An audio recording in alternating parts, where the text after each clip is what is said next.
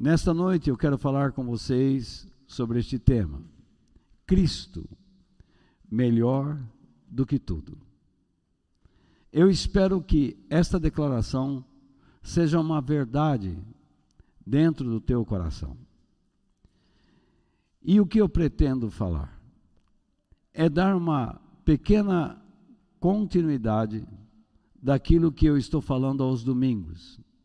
Eu estou falando sobre prosperidade, uma doutrina perigosa. E hoje eu pretendo mostrar pelo menos dois exemplos, mais dois exemplos, para que nós possamos enxergar, tomarmos cuidado com falsos pregadores, falsos profetas, que a única coisa que eles querem é dinheiro. Dinheiro, fama, poder. E isso, me perdoem dizer, mas preciso dizer, é uma vergonha para a igreja. As pessoas olham para a igreja e dizem assim: Eu não vou à igreja porque só pede dinheiro. A igreja precisa de dinheiro? Claro que sim. Mas a igreja precisa extorquir as pessoas? Precisa criar métodos para arrancar dinheiro das pessoas? Isso não é correto. Então, nós precisamos estar atentos. E Deus inclinou o meu coração para estar falando sobre essas coisas. Não sei por quanto tempo, mas pretendo compartilhar com vocês sobre essa grande vergonha, esse perigo e que Deus possa abrir nossos olhos. Em Efésios capítulo 5, no versículo 5, está escrito o seguinte: Leiam comigo. Fiquem certos disto: jamais receberá uma parte no reino de Cristo e de Deus qualquer pessoa que seja imoral, indecente ou cobiçosa, pois a cobiça é um tipo de idolatria.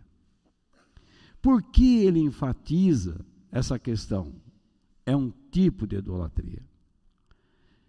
Quando você olha lá atrás, quando Deus estava formando o seu povo, o povo de Israel, preparando este povo para ser uma nação, ele declarou, saiu da sua boca estas palavras: Ouve Israel, o Senhor, vosso Deus, é o Deus único. Não terás outro Deus diante de mim. Este é um conselho. Então, se nós sabemos que a cobiça é uma idolatria, significa que ela pode ocupar o lugar de Deus. Ela pode substituí-lo. E infelizmente, nós estaríamos quebrando a nossa ligação com a palavra de Deus. Deus, Ele tira de nós a salvação? Claro que não, mas nós a perdemos. Quando nós nos afastamos dele, Deus não quer nos castigar, mas o castigo de Deus é um ato de justiça. Lá no livro de Apocalipse, ele alerta: se você não estiver com o seu nome escrito neste livro, de modo algum você pode entrar aqui, vamos dizer assim, para simplificar. Ele não está falando isso com todos os seres humanos.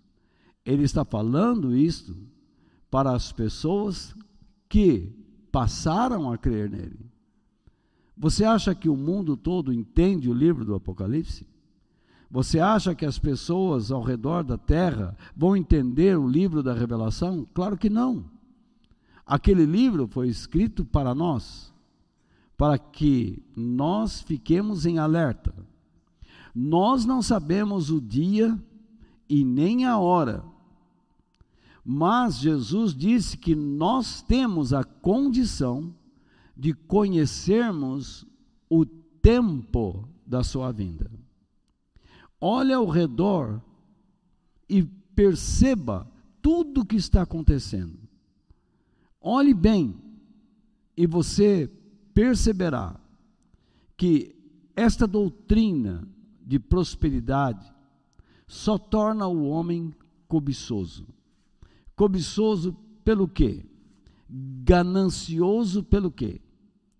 Pelo dinheiro, pelo, pelos prazeres, ah, pela saúde, ah, que mais?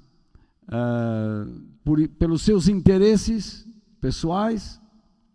E, as, e o pior de tudo isto é que as igrejas, percebendo esse tipo de desejo, elas então se adaptaram, elas saíram do costume de ensinar a palavra de Deus para criar processos, criar métodos e até distorcer a palavra de Deus para trazer à mente das pessoas uma esperança falsa. Jesus curou todos? Não. Quem andou com ele ficou milionário? Nem todos. Eu estou falando até pelos séculos. Nem todos ficaram milionários. Todos ficaram ricos? Não. Existiam pobres e existem pobres que amam a Deus? Existe. Mas perceba o que Paulo fala.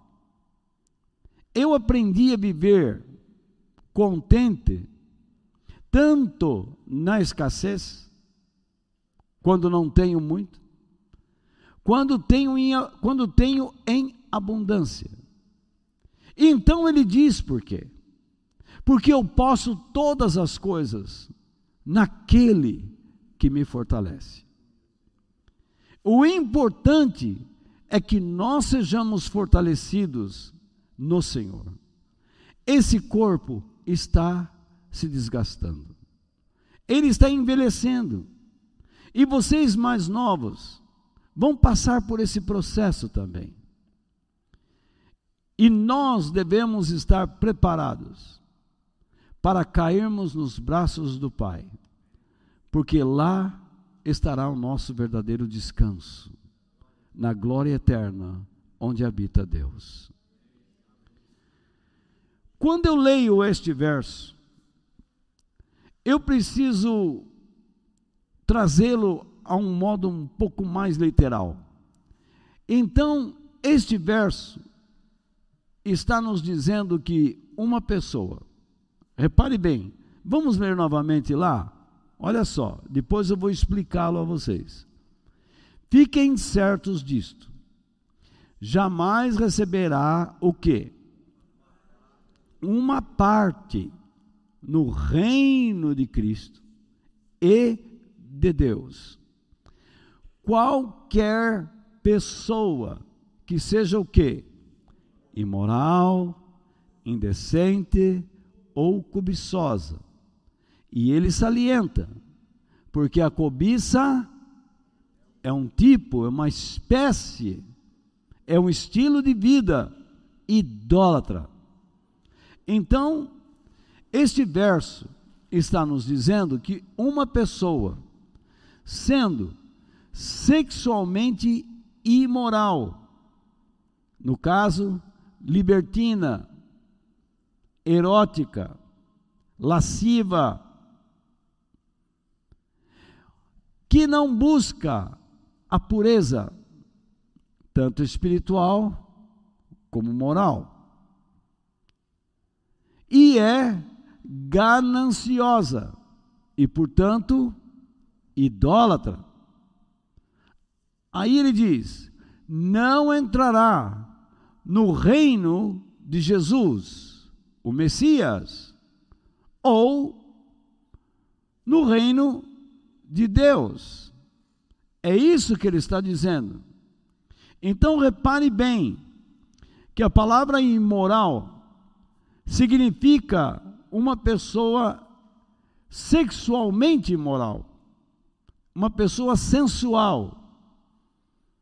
Ela vive para ser sensual, provocadora, exibida, exibe o corpo. Quantas vezes você vê pessoas até ministrando louvor, cantando, exibindo-se de modo sensual. Eu pergunto: isto agrada a Deus? Não agrada a Deus. Isto é uma vergonha. Uma vergonha. Até o nosso modo de vestir tem que ser moderado. Até o nosso modo de vestir tem que ser com pudor, para que nós não sejamos provocadores.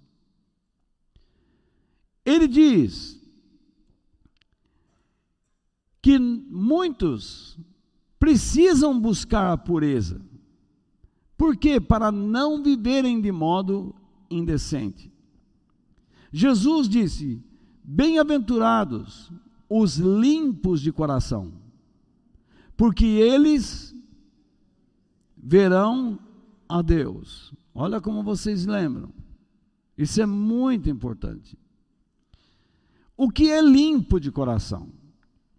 Limpo de coração é uma pessoa que aceita a poda, aceita ser aperfeiçoado. É uma pessoa que quando observa o erro, ela então diz: Senhor, eu não quero ter parte nisto. Ela desvia o seu olhar do erro, olha para Deus e segue a sua lei, segue a sua palavra, segue a sua instrução. Então ela vê Deus na sua vida. Não importa o quanto você tem ou o quanto você não tem. O importante é o quanto você pode ver Deus no seu caminho. Quando você lê o Salmo 23, que infelizmente está mal entendido, lá diz assim: O Senhor é meu pastor e nada me faltará. Porém, o Salmo 23 não está dizendo assim, e nada, não é que ele é meu pastor para não me deixar faltar nada. O Senhor é o meu pastor, não me faltará, significa, ele não me faltará. É desta maneira que você tem que entender aquilo. É desta maneira que está escrito no original. O Senhor o meu pastor não me faltará. Olha que coisa, mudou. Diga depois de mim, o Senhor, vírgula, o meu pastor não me faltará. De novo, o Senhor, o meu pastor, não me faltará. De novo.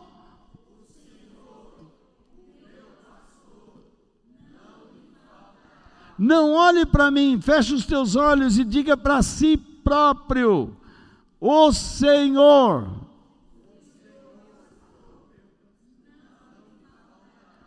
De novo, o Senhor, o meu pastor, não me faltará.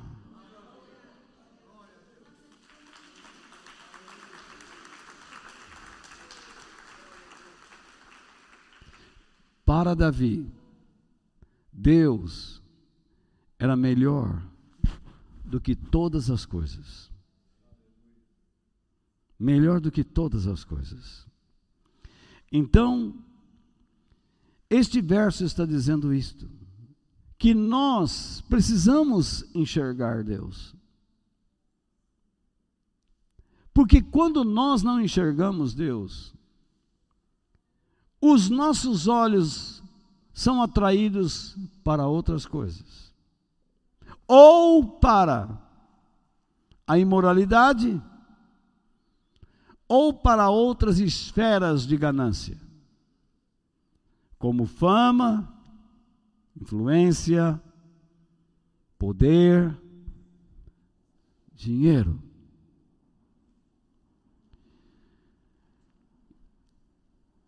Quantos líderes políticos você conhece que se assemelham ao pai da mentira? Mentem o tempo todo. E dizem que estão falando a verdade. O que acontece dentro dessas mentes? O que acontece dentro dessas pessoas? O que acontece com aquele que sabe que não está fazendo a vontade de Deus? Mas ao mesmo tempo ele tem a coragem de dizer que está debaixo da graça, que Deus conhece o seu coração e o aceita como ele é. Que Deus o entende, afinal, ninguém é de ferro. Que conversa é essa?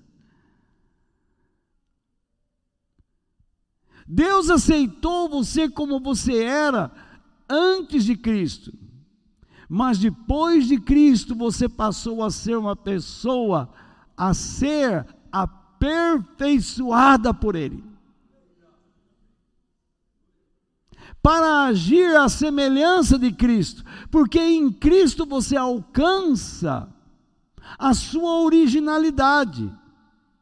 Isto é, você foi criado à imagem e semelhança de Deus.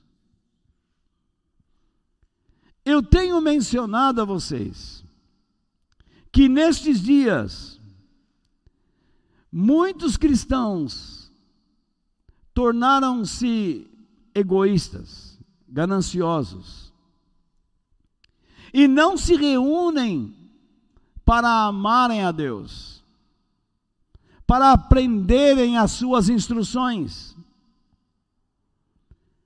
Em vez disso, as reuniões tomaram uma outra forma. Eles se reúnem para fazer de Deus o meio, o fim, para alcançar desejos pessoais. Me diga se não é verdade. Quando eu menciono aqui, não pratiquem essas coisas chamadas de corrente novenas, campanhas. Isto não agrada a Deus, porque Deus não se presta a se tornar um meio para você alcançar o que quer. Estas coisas acabam substituindo o pastor. De repente as pessoas dizem: eu não posso perder a campanha, porque a campanha já é maior do que a presença de Deus. Deus é onipresente, a campanha não é. Eu tenho ouvido pregadores falando sobre como ter prosperidade abundante. citando até este texto de Tiago, o meio-irmão de Jesus. Vocês estão comigo? Não conseguem o que querem, porque não pedem a Deus.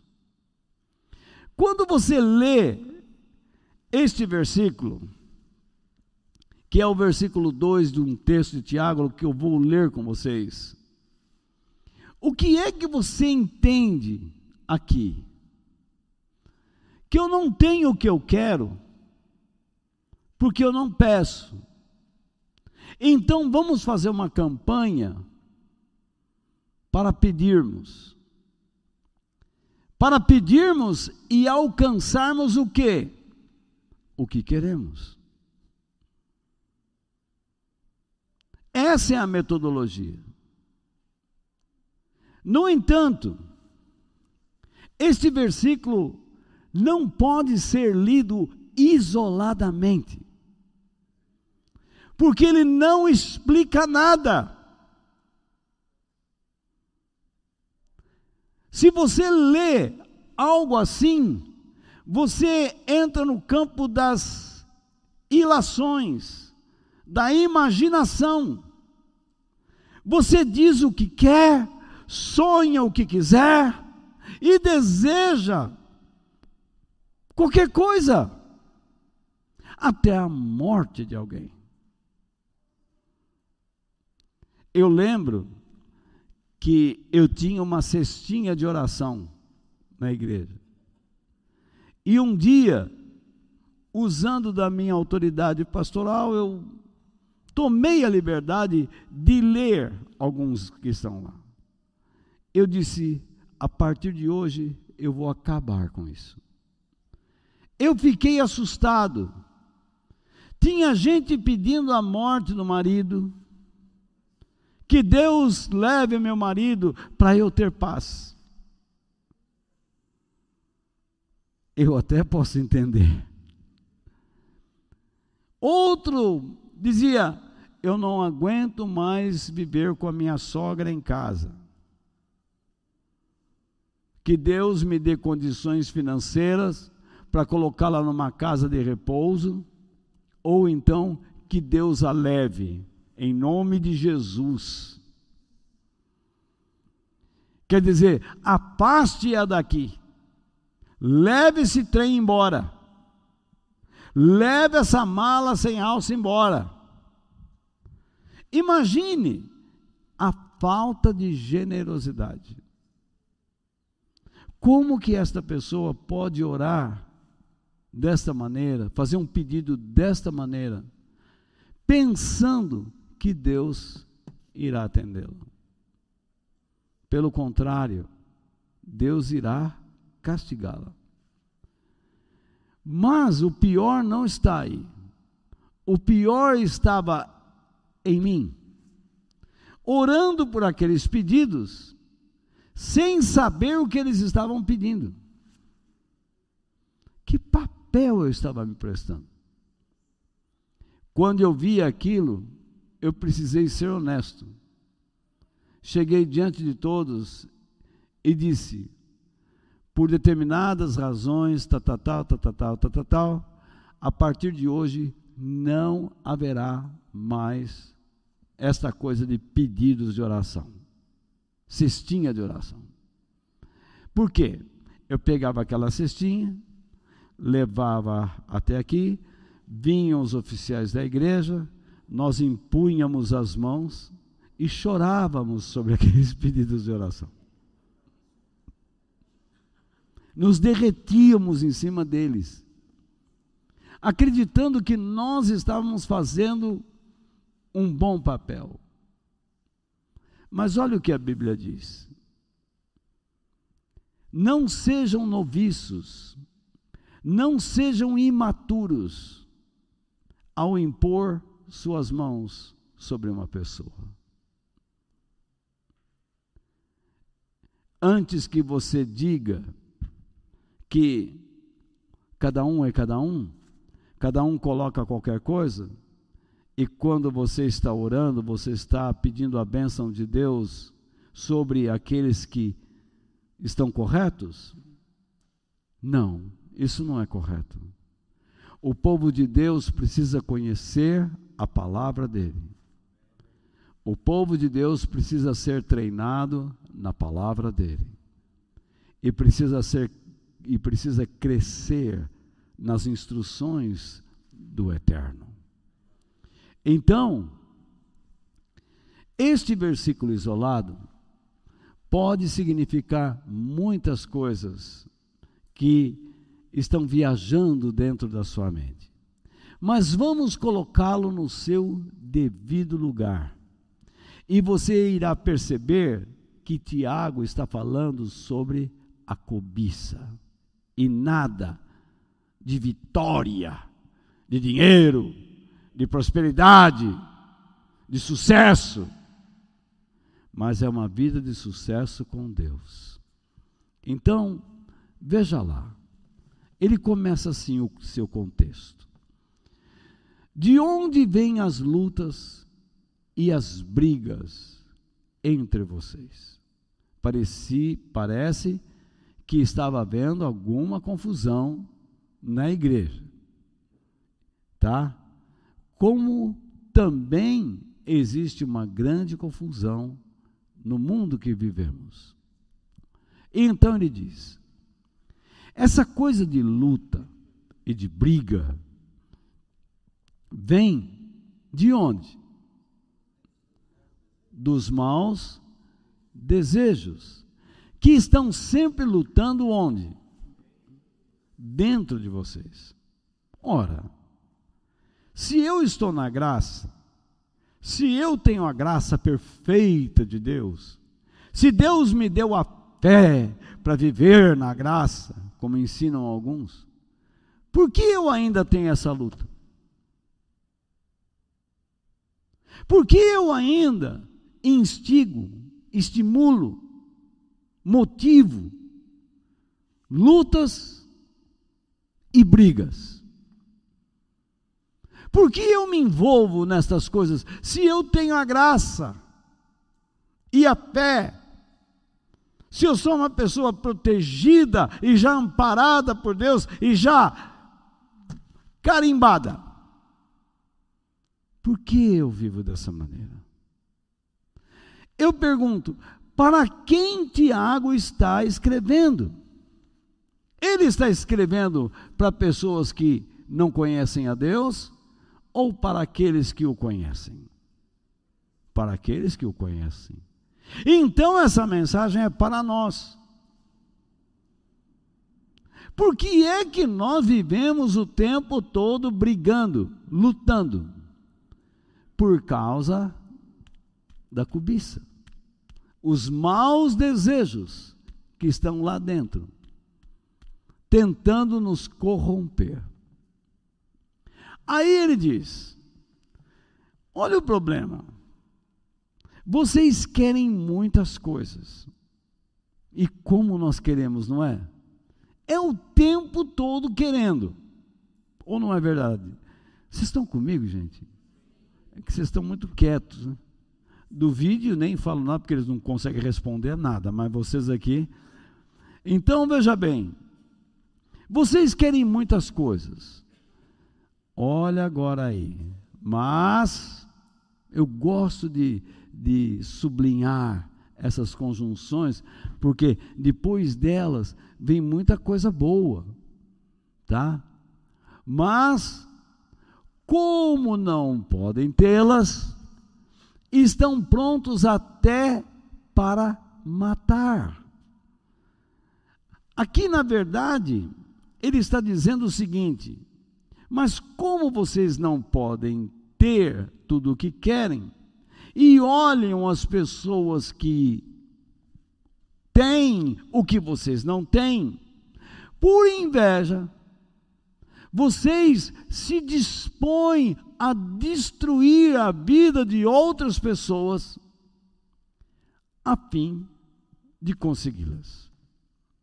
E olha que isso é uma experiência tão verdadeira que você já passou por isso. Você já sofreu de inveja, ou não? Pessoas já olharam para você e já invejaram. E até em, no Brasil existe um ditado um tanto castiço, mas que é verdadeiro. Você olha as pingas que eu tomo, mas não vê os tombos que eu levo. Isso explica muito. Você olha agora a minha alegria, mas não sabe o duro que eu dei para chegar até aqui. Então as pessoas olham para você e o invejam. E você reclama da inveja do outro. Mas se você fizer um histórico e considerar nesse histórico o que você fez para chegar até onde está, você invejou alguém, você competiu com alguém, você difamou alguém, você prejudicou alguém. Você chamou num canto uma pessoa e começou a falar contra a outra lá, porque você invejou o que ela tinha, ou porque você perdeu o que gostava. Você ama a Deus e perdeu o que gostava, e aquela pessoa que não ama a Deus tem cada vez mais. Nós precisamos o tempo todo estarmos nos avaliando. Por quê? Porque nós não queremos participar de uma vida indecente. Isto é, eu não quero ficar com um coração impuro, tanto espiritual como moralmente falando. Se eu sofri uma perda agora, se eu sofri uma deficiência, um infortúnio, eu não posso ficar olhando para a vida de outra pessoa e me comparando a ela. O segredo no reino de Deus não é você buscar métodos para controlar sua mente. Eu vou aí na literatura, numa biblioteca, numa livraria e vou buscar lá. Deus vai dar poder à sua mente. Vamos pensar assim. Controle a sua mente. Deus não fala desta maneira. Opa, caiu a dentadura aí, hein? Então, veja só, Deus diz que você deve buscar a instrução dele e fazer sua vontade. Então ele deixará você como? Bem-aventurados que têm fome e sede de fazer a vontade de Deus, porque ele os deixará completamente satisfeitos. Lembre-se, o cristianismo é um caminho de decisões. Decisões de fé. Mas fé não é uma coisa assim que você olha e diz assim: ai, peraí, deixa eu sonhar com alguma coisa positiva. Não, fé é sinônimo de fidelidade. A palavra fé no grego significa fidelidade. Fidelidade para obedecer, fidelidade para andar com Deus, fidelidade para cooperar com Deus, fidelidade para alcançar os objetivos de Deus. O grande problema, e somos enganados por Satanás e seus agentes, é que se eu buscar os objetivos de Deus, não terei nada. Mentira. Todas as pessoas que andaram com Deus, Deus abençoou suas vidas. Passaram por apuros? Temos exemplos? Sim, Jó. Possivelmente Jó viveu antes de Abraão. Jó é o primeiro, é o livro mais antigo da Bíblia. Mais antigo do que os próprios cinco livros, Gênesis, Êxodo, Número, Levítico, ou Gênesis, Êxodo, Levítico, Número e Deuteronômio. Ele é mais antigo do que esses livros escritos por Moisés. Ele perdeu tudo.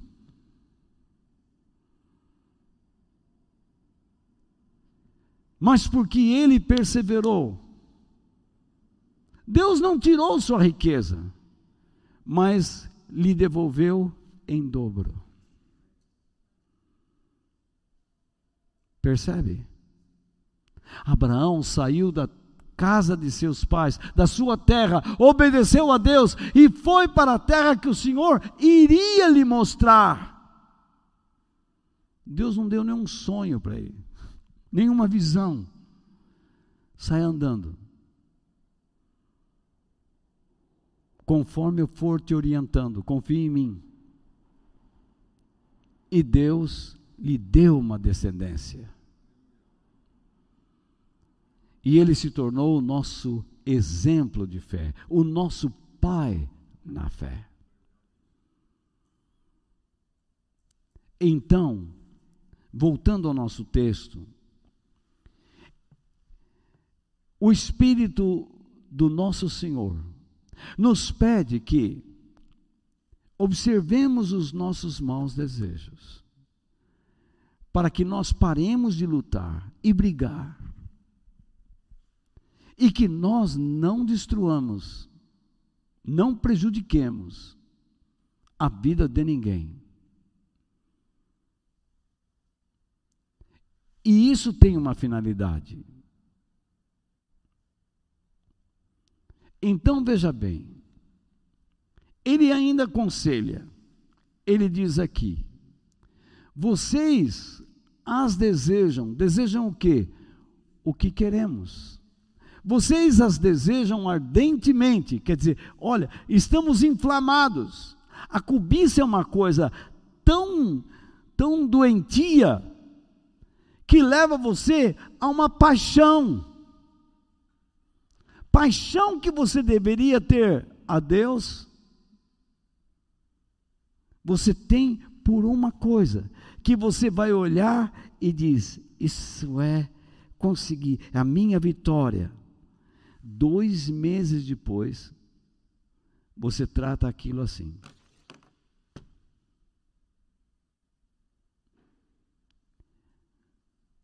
Às vezes tem um rapaz, uma moça que chega para mim e diz assim: Ai, eu estava orando tanto e agora Deus me deu um parceiro e nós vamos crescer espiritualmente daqui dois meses, eles estão quebrando o pau. Gato e cachorro. Brigando o tempo todo. Se tratando mal. Crescendo espiritualmente? De jeito nenhum. Moralmente? Piorou. Porque eles acham que a solução para um relacionamento dar certo é fazer sexo. E aí, em vez de construir, eles estão destruindo. Porque Deus, na Sua palavra, diz: não se constrói um relacionamento puro dessa maneira.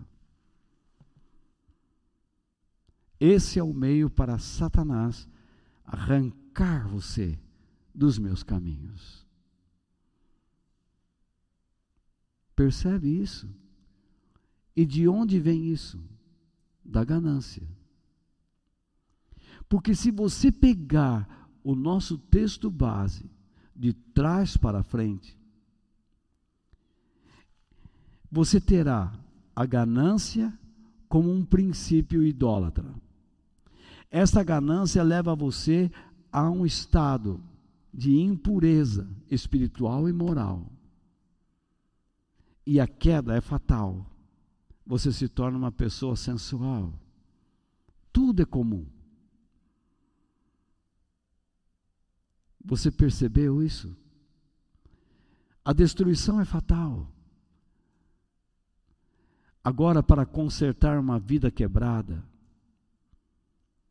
vai levar tempo. Quando você recebe uma, uma notícia ruim, sabe quantas horas leva para as suas células, para o seu corpo se ajustar a essa notícia? Pelo menos cinco horas. Para que o seu sistema biológico comece a se ajustar. Cinco horas. E se você não conseguir encher sua mente com as coisas que são grandiosas, maravilhosas de Deus, o resultado se prolonga, o, o seu estado se prolonga, e o resultado bom não chega. Vocês estão entendendo o que eu estou falando? Alô? Percebe o perigo. Tome muito cuidado com as mensagens que você ouve. Então lá, vocês as desejam ardentemente. Ponto e vírgula. Mas, ih, lá vem algo. Como não conseguem possuí-las, brigam e lutam. Percebe? Vocês começam a brigar e lutar, isso significa guerrear, batalhar contra outras pessoas, a ponto de querer destruir essas pessoas, matar essas pessoas, afastá-las.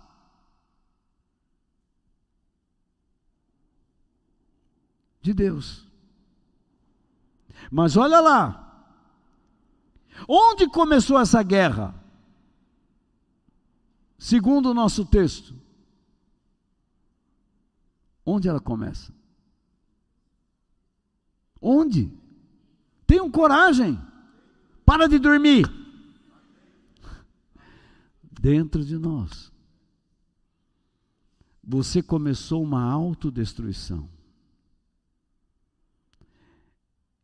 E essa autodestruição vai levar você a uma disposição, a um caráter destruidor. Aí, ele põe um ponto final. E ele diz: não conseguem o que querem, porque não pedem a Deus. Ufa, então eu vou parar com a guerra e vou pedir a Deus o que eu quero. Ah, é? Bebê. Vamos seguir. E, sublinhei esse E, porque ele vai fazer uma ligação com o pensamento seguinte ao que ele estava dizendo anteriormente. E, quando pedem, não recebem porque seus motivos são maus. Mas o que eu estou pedindo não é ruim. Eu estou pedindo a minha saúde. Tem alguma maldade pedir saúde? Sim. Mas onde? Na sua motivação. Porque você quer ser uma pessoa forte para alguma coisa. Você quer matar sua sogra por alguma coisa. Você quer que o teu marido morra por uma razão.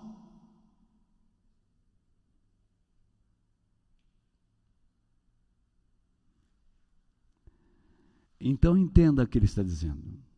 Seus motivos não são bons. Por quê? Porque eles não fazem ou não farão com que vocês se disponham a cooperar com os objetivos de Deus. O que ele está pensando aqui? Muitas pessoas se aplicam à oração a pedir a Deus alguma coisa, não para colocar os propósitos e os objetivos de Deus naquilo que almejam. Mas ele diz a seguir: Vocês pedem coisas a fim de usá-las para os seus próprios prazeres. Vocês estão pedindo coisas não para servirem a Deus, mas para servirem a si próprios, terem descanso. Deixe-me dar um exemplo. Uma vez, uma senhora chegou numa igreja onde eu estava liderando. E ela disse: Ore pelo meu marido. Ele briga comigo toda vez que eu venho à igreja. Ele já me bateu, já me chutou, já quebrou pratos, quebrou copos, amassou panelas, já ameaçou me jogar para fora do automóvel. Imagine o terror que aquilo estava. E você não vai orar por uma situação assim? Claro. Aí, oramos, pedimos para o grupo de oração, e até que Deus preparou uma oportunidade para conversar com ele. E ele entendeu. E ele aceitou o Cristo em sua vida. Ele foi para a igreja. Aí ele me procurou. Ele disse: Walter, eu sei que você orou muito, e alguns irmãos aqui, para que eu me convertesse, e eu me converti. Mas eu peço que vocês orem pela minha mulher. Porque ela em casa, eu não queria dizer isso, ela é uma víbora. Nem eu e nem os filhos a suportamos. Eu não sei como Deus aguenta ela. Ele, até em tom de brincadeira, disse: Eu gostaria de trazer a nossa cama aqui. Porque pelo menos eu teria uma noite de paz. Porque na igreja ela é uma santa mas em casa é um demônio. Quando chega a hora de apagar a luz e dormir, é a hora que o demônio ataca. Então, você vê a situação inverteu. Porque ela só queria que o marido se convertesse para não apanhar mais. Mas ela não se esmerou, ela não compreendeu que Deus exigia dela que fosse uma mulher sábia, como está escrito no livro de Provérbios. Ela não empreendeu esforços em amar a Deus e aprender as suas instruções. Você entende onde eu estou chegando? Você pede, ó oh, Senhor, abre as portas do emprego, eu preciso ganhar mais. E tudo que aparece é porta fechada. Ou então, salário baixo. Por que isso está acontecendo? Por uma razão ou duas. Deus não quer que você tenha um alto salário. Ele conhece o seu caráter.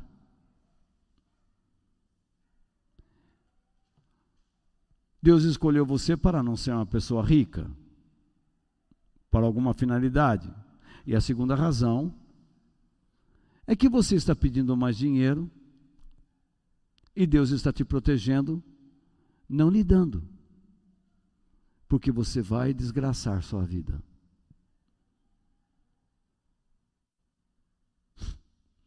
lhe falta juízo.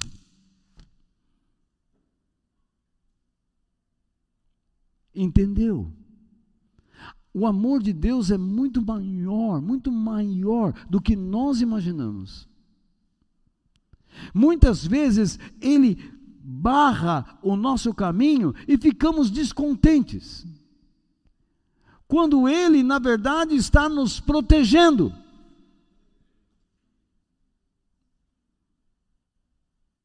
E nos ensinando.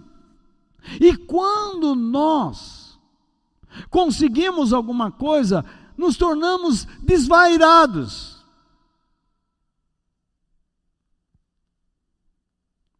Perdemos o juízo, o bom senso, a seriedade, a responsabilidade.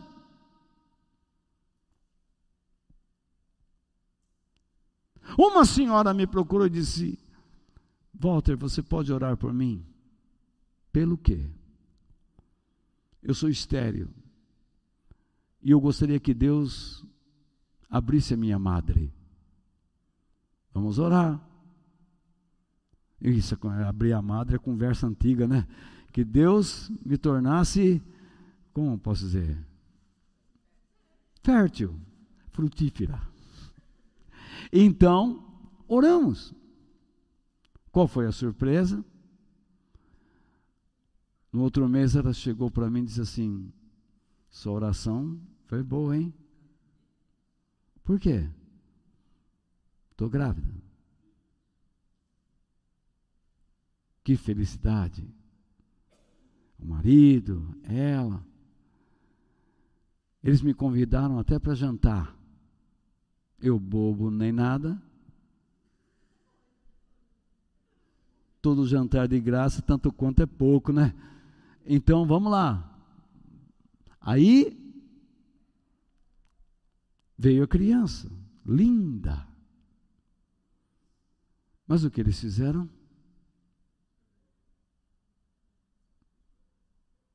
educaram aquela criança de uma maneira longe das instruções de Deus.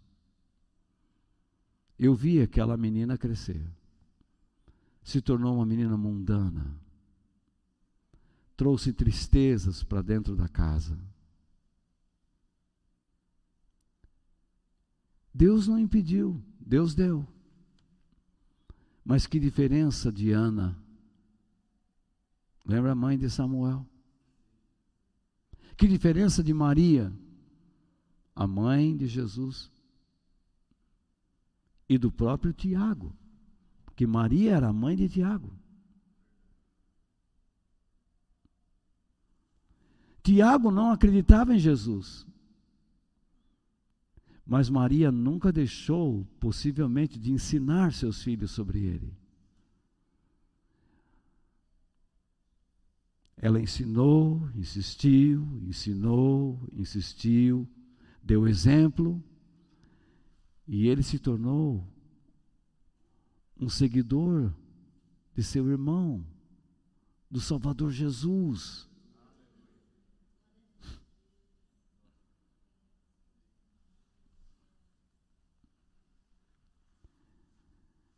Você vê você às vezes pode se iludir tanto com aquilo que recebe. Deus te dá uma namorada, Deus te dá um casamento, uma casa, um carro, um bom trabalho. E você diz: Olha que bênção. Quem é bênção? Quem é melhor do que tudo? Quem é maior do que tudo? Aquilo não é bênção. A bênção é você enxergar Deus naquilo que veio à sua mão. E o modo como você vai lidar com aquilo. Eu não sei qual é a sua condição hoje. Se você está passando um momento difícil ou alegre. Mas em ambos, em ambas situações, Deus é a sua bênção. Ele pode ensinar você como viver naquele momento de escassez com contentamento. Como também em um momento de abundância com contentamento. Depende daquilo que você traz para dentro da sua vida. Eu não estou dizendo que você nunca terá algumas recaídas, mas você terá muito mais poder para se levantar do que alguém vazio de Deus, que só serve a Deus ritualmente, metodicamente, tecnicamente, teoricamente.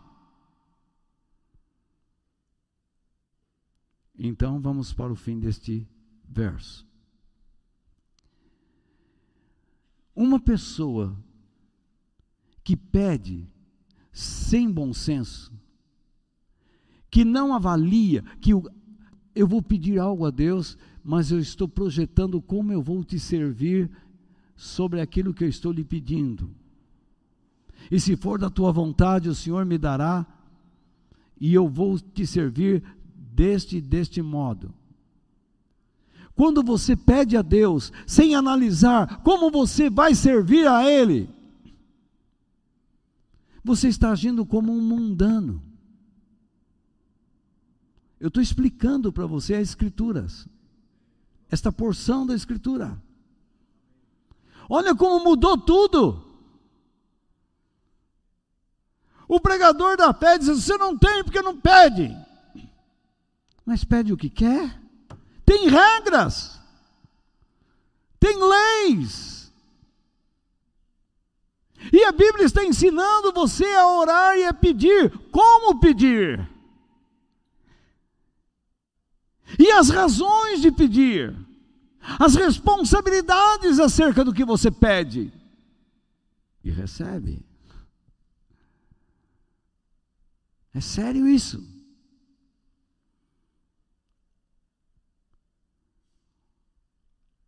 Às vezes jovens chegam para mim e dizem assim: Como é que eu sei que Deus está me chamando para o ministério? Se eu fizer para ele uma lista do tipo de pessoa que ele terá que ser, ele vai ver que aquilo que ele almeja é uma das coisas mais duras desta vida.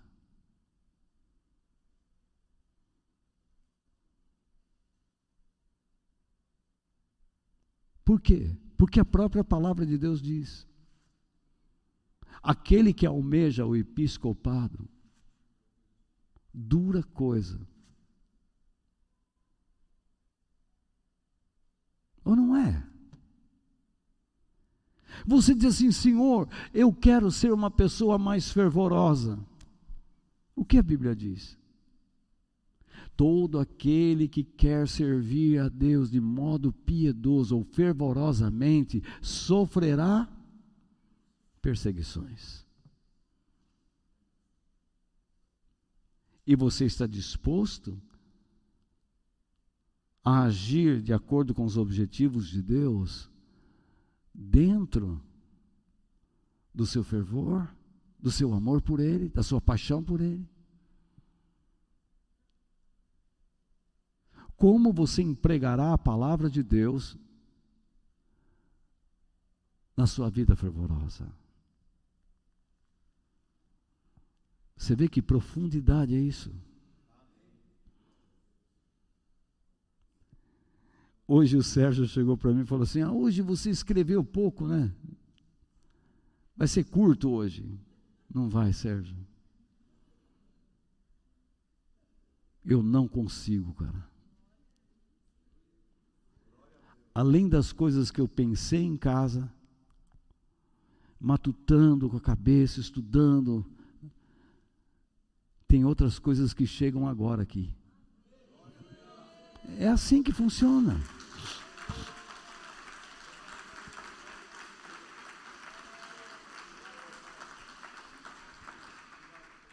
Nós estamos num ambiente misterioso, sobrenatural onde Deus é o nosso professor. Verdadeiramente nós estamos na casa do pão, na casa do Mestre, na tenda do Mestre, na presença do Mestre. Onde ele diz: Filhos, cuidado, não escapem das minhas mãos. Peçam, mas se projetem Projetem a sua vida comigo naquilo que vocês estão pedindo, naquilo que vocês estão desejando, querendo. Mas eu vou analisar. Se for da minha vontade, darei. Tanto para o seu bem como para o seu mal. Mas se eu não quiser, não vou dar nada. Vou te proteger.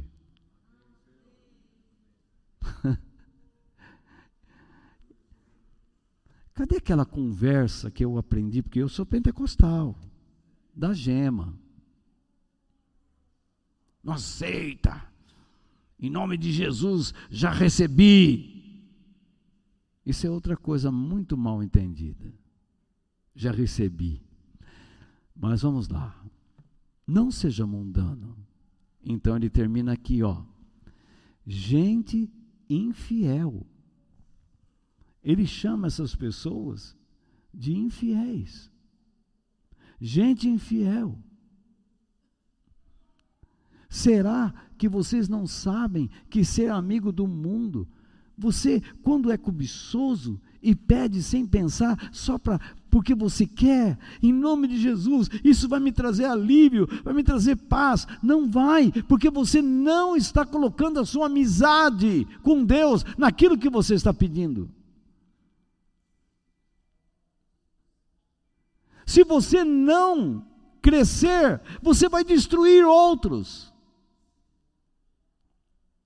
A sua condição mundana vai destruir outros.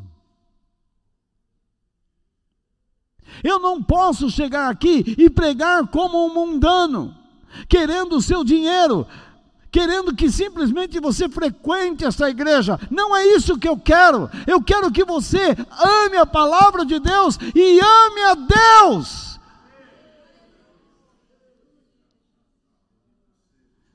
Se você quiser vir, venha. Se não, prazer em conhecê-lo. Mas saiba que eu vou lutar por isso. Porque os pilares do ensinamento de Jesus são dois mandamentos: amarás ao Senhor teu Deus e ao teu próximo. Toda a pregação do Evangelho tem que levar a esses dois pontos: a Deus e ao próximo. E o que fica no meio tem que cuidar da sua vida.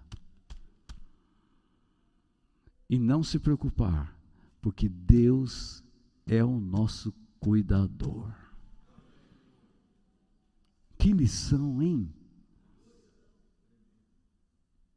Quem quiser ser amigo do mundo se torna inimigo de Deus.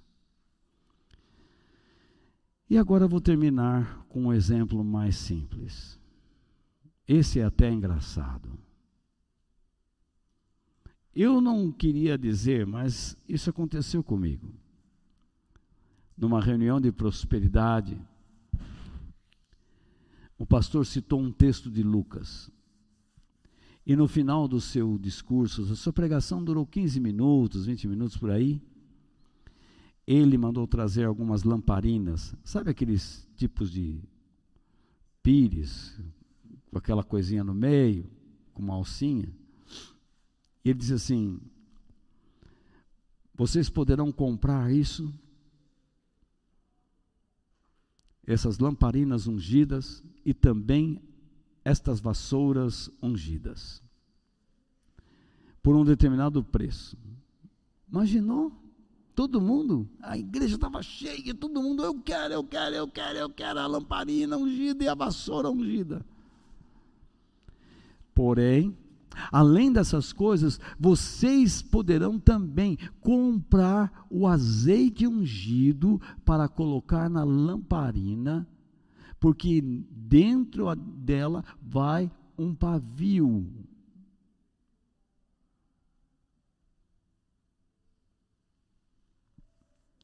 Ou uma vela ungida. Você escolhe.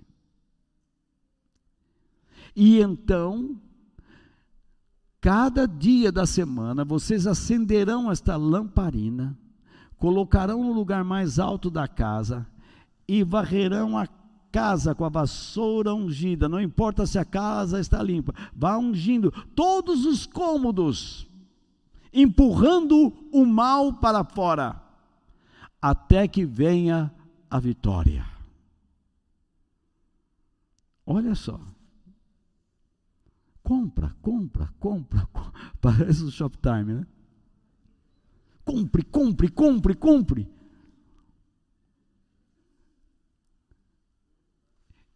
Existe alguma coisa aí nesta conversa que aperfeiçoa a ética desta pessoa? Claro que não. A vida espiritual e a vida moral desta pessoa sequer foi tocado. Porque esse tipo de evangelho não fala nada sobre pecado, sobre impureza, sobre vida dedicada a Deus, mas simplesmente o dinheiro, compre a bênção, cria na vitória. É isso. E as pessoas caem nisso, fazem essas campanhas. Mas isso eu jamais faria. Sim, você jamais faria. Mas você todo determinado, um determinado dia, você vai lá, dorme, mas na hora da oração acorda, é agora, é hora da bênção. Isso também é uma vergonha. Porque você prova que não tem fé. Porque fé é fidelidade, é andar o tempo todo com Deus. Fé que almeja uma coisa, que você não se projeta com Ele naquilo que você pede, isso não é fé, isso é ganância, é idolatria.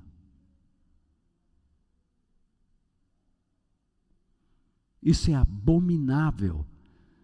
Nós, a igreja, estamos ensinando as pessoas a se afastarem de Deus, não é à toa que Jesus disse à igreja dos últimos dias: Estou a ponto de vomitar vocês.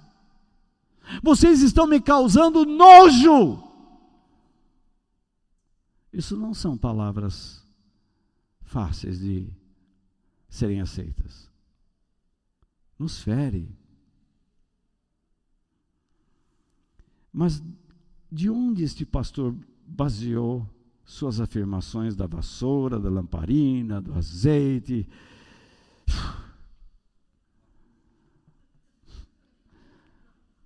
Mas eu vou te dizer, Luiz, que foi da palavra de Jesus.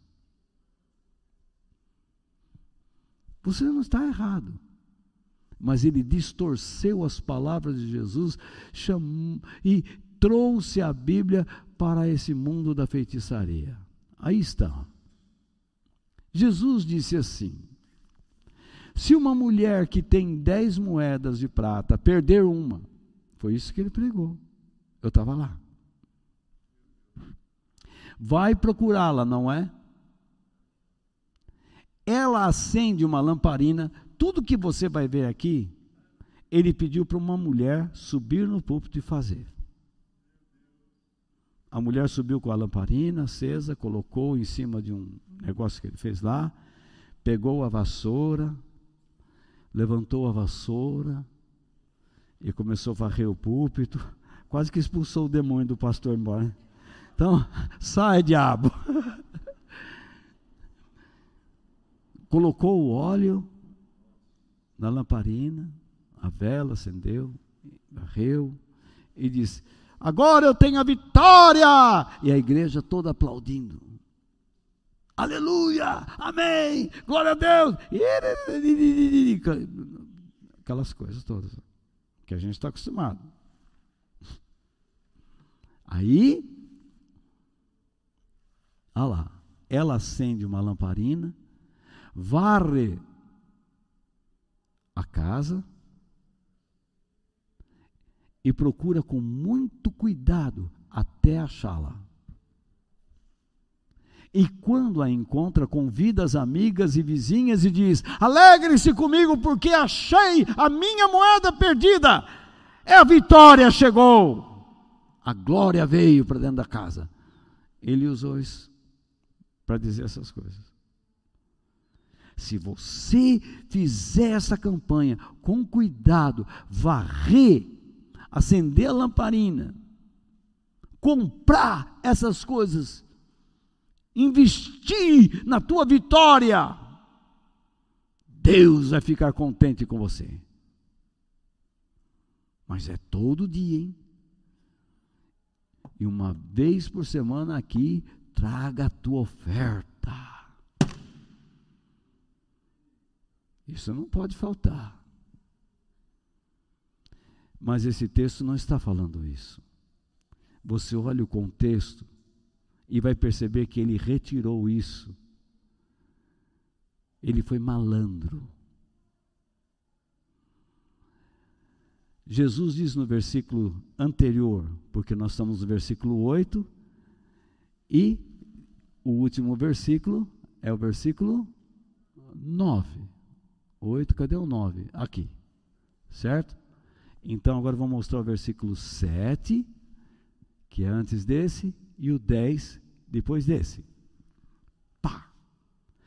Jesus diz assim: Pois eu lhes digo que assim também vai haver mais alegria no céu por um pecador que se arrepende dos seus pecados, do que por 99 pessoas boas que não precisam se arrepender. E então ele diz isso aqui. Se uma mulher que tem dez moedas de prata perder uma, isto é, se Deus que tem dez filhos perder um, ele vai procurar esse filho. Ele vai procurar iluminar essa pessoa. Ele vai querer purificar essa pessoa. E ele vai fazer esse trabalho com todo cuidado até o ponto de conseguir essa pessoa de volta. E se Deus conseguir trazer esta pessoa de volta, Ele vai chamar seus anjos para se alegrarem com Ele e haverá uma festa no céu. Agora você vai entender. Pois eu lhes digo que assim também vai haver mais alegria no céu por um pecador que se arrepende. Nem sempre na terra vai ter essa alegria, porque o povo não quer saber de céu, o povo quer saber da cobiça.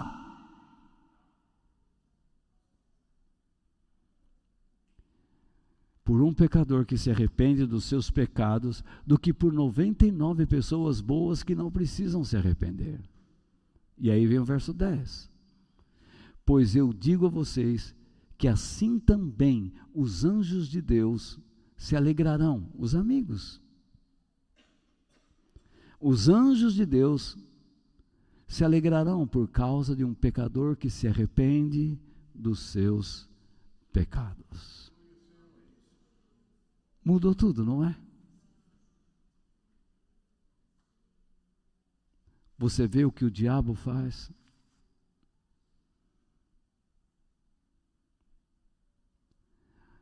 Dê graças a Deus pelo lugar em que você está.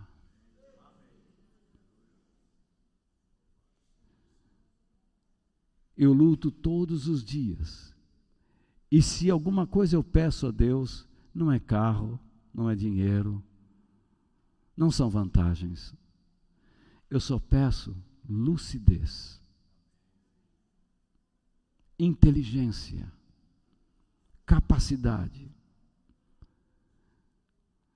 Todas as vezes que eu vou abrir a Bíblia, eu digo, Senhor, mostra-me as maravilhas da tua lei. Elas me fascinam. Elas me enchem os olhos com sabedoria.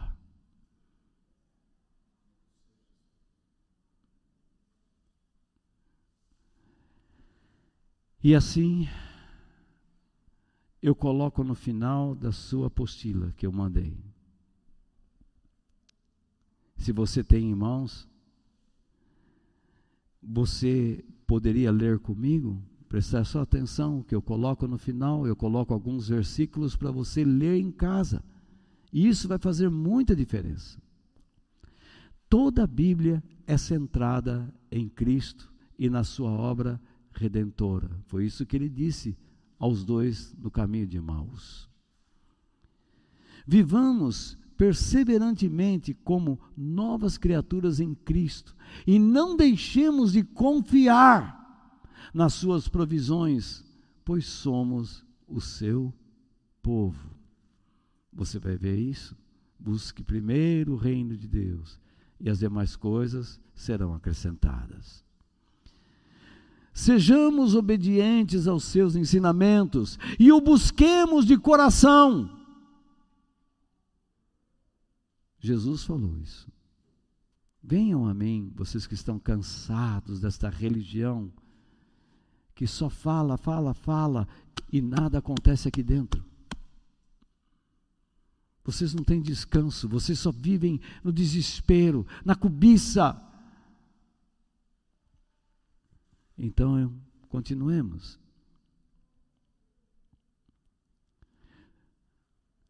Sejamos obedientes aos seus ensinamentos e o busquemos de coração, para que o vejamos face a face, em meio à abundância de riquezas já preparadas na eternidade, aos que o amam de verdade. E a minha esperança é que confessemos Nada neste mundo é melhor do que Cristo. Que Deus nos abençoe. Amém.